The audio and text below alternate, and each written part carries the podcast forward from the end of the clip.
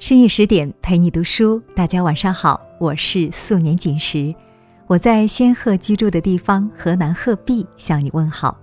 今晚要读的是周作人的作品《故乡的野菜》。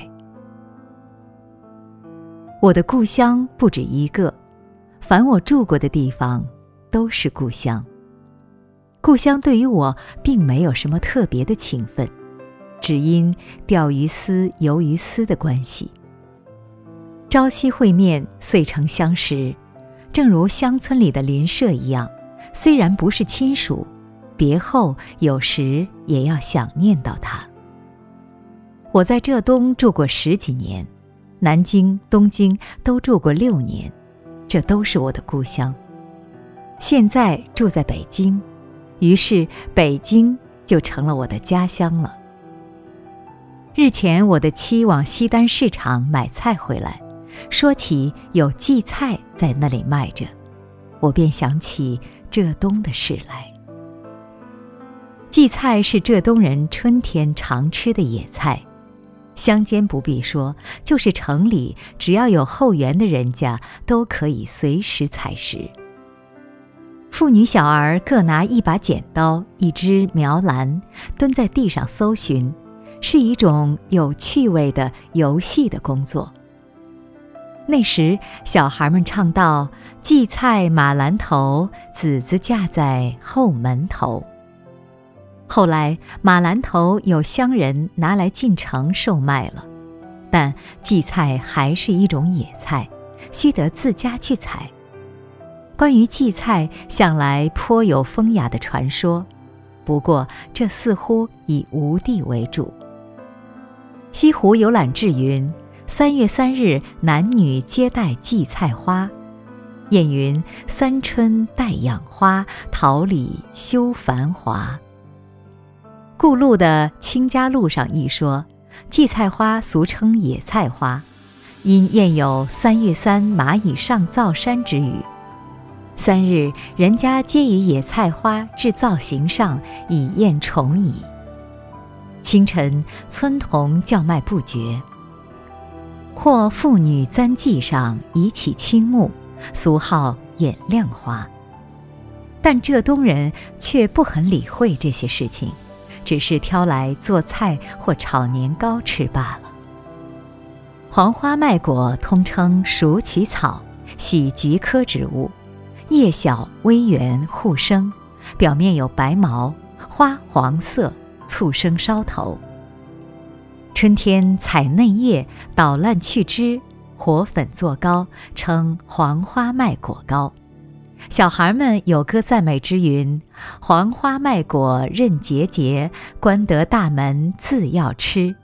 半块拿浮出，一块自要吃。”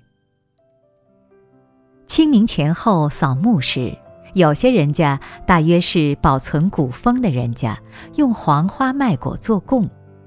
但不做饼状，做成小颗如指顶大，或细条如小指，以五六个做一攒，名曰剪果。不知是什么意思，或因蚕上山时设计也用这种食品，故有世称，亦未可知。自从十二三岁时外出不参与外祖家扫墓以后，不复见过剪果。近来住在北京，也不再见黄花麦果的影子了。日本称作玉形，与荠菜同为春天的七草之一，也采来做点心用，状如艾角，名曰草饼。春分前后多食之，在北京也有，但是吃去总是日本风味，不复是儿时的黄花麦果糕了。扫墓时候所常吃的还有一种野菜，俗称草籽，通称紫云英。农人在收获后播种田内，用作肥料，是一种很被见识的植物。但采取嫩茎低时，味颇鲜美，似豌豆苗，花紫红色，数十亩接连不断，一片锦绣，如铺着华美的地毯。非常好看，而且花朵状若蝴蝶，又如鸡雏，尤为小孩所喜。兼有白色的花，相传可以治痢，很是珍重，但不易得。日本排句大词典云：“此草与蒲公英同是习见的东西，从幼年时代便已熟识。在女人里边，不曾采过紫云英的人，恐未必有吧。”中国古来没有花环。但紫云英的花球却是小孩们常玩的东西，这一层我还替那些小人们心幸的。浙东扫墓用鼓吹，所以少年常随了乐音去看上坟船里的娇娇。没有钱的人家虽没有鼓吹，但船头上、篷窗下总露出些紫云英和杜鹃的花束，这。也就是上坟船的确实的证据了。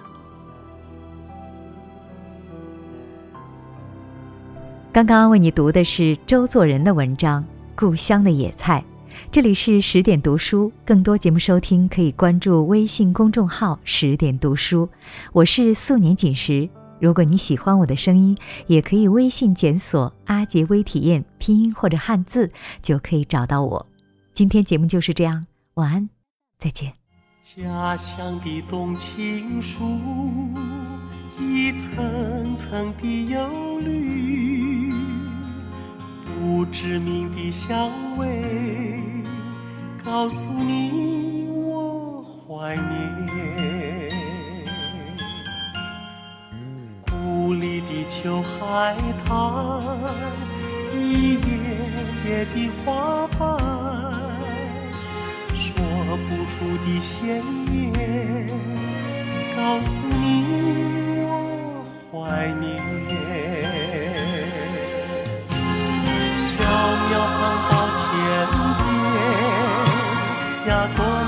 般的回忆冬青树秋海棠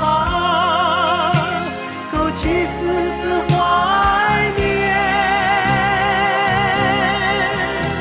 如今站在窗前尽是车来人往没有青草气息只有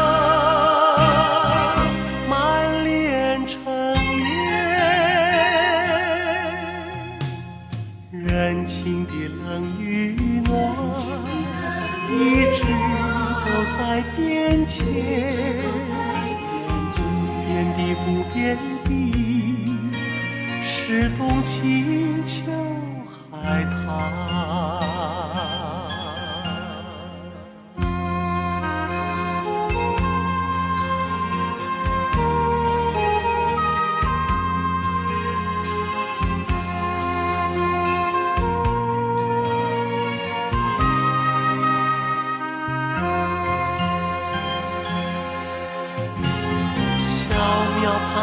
天边呀，多年前的回忆，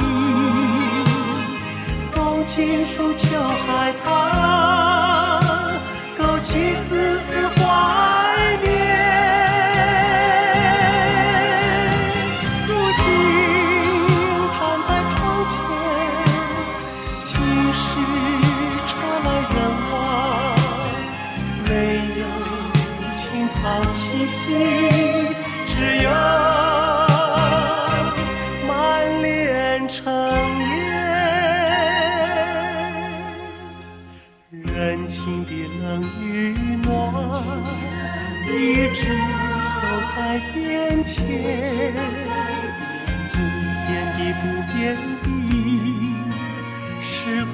Oh.